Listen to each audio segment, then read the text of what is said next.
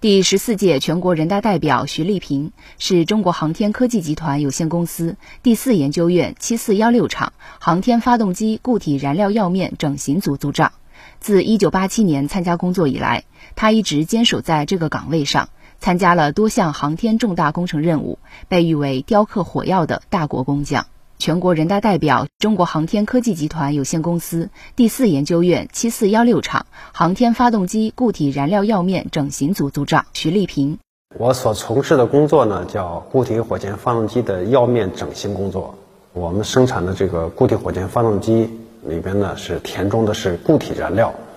那我们的工作呢，就是把固体燃料表面的形状和尺寸修整成设计要求的形状和尺寸。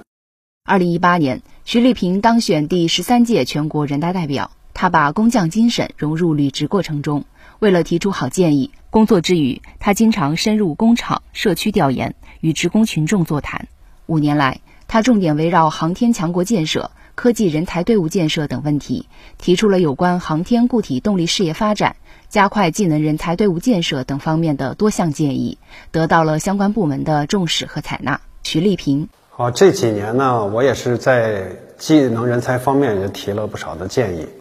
呃，像我就提过关于加快特殊小众工种方面的建议。那么这也是跟我的工作是相关的，因为我们的工作呢，它从业人数比较少，也属于比较特殊的一个小众的工种。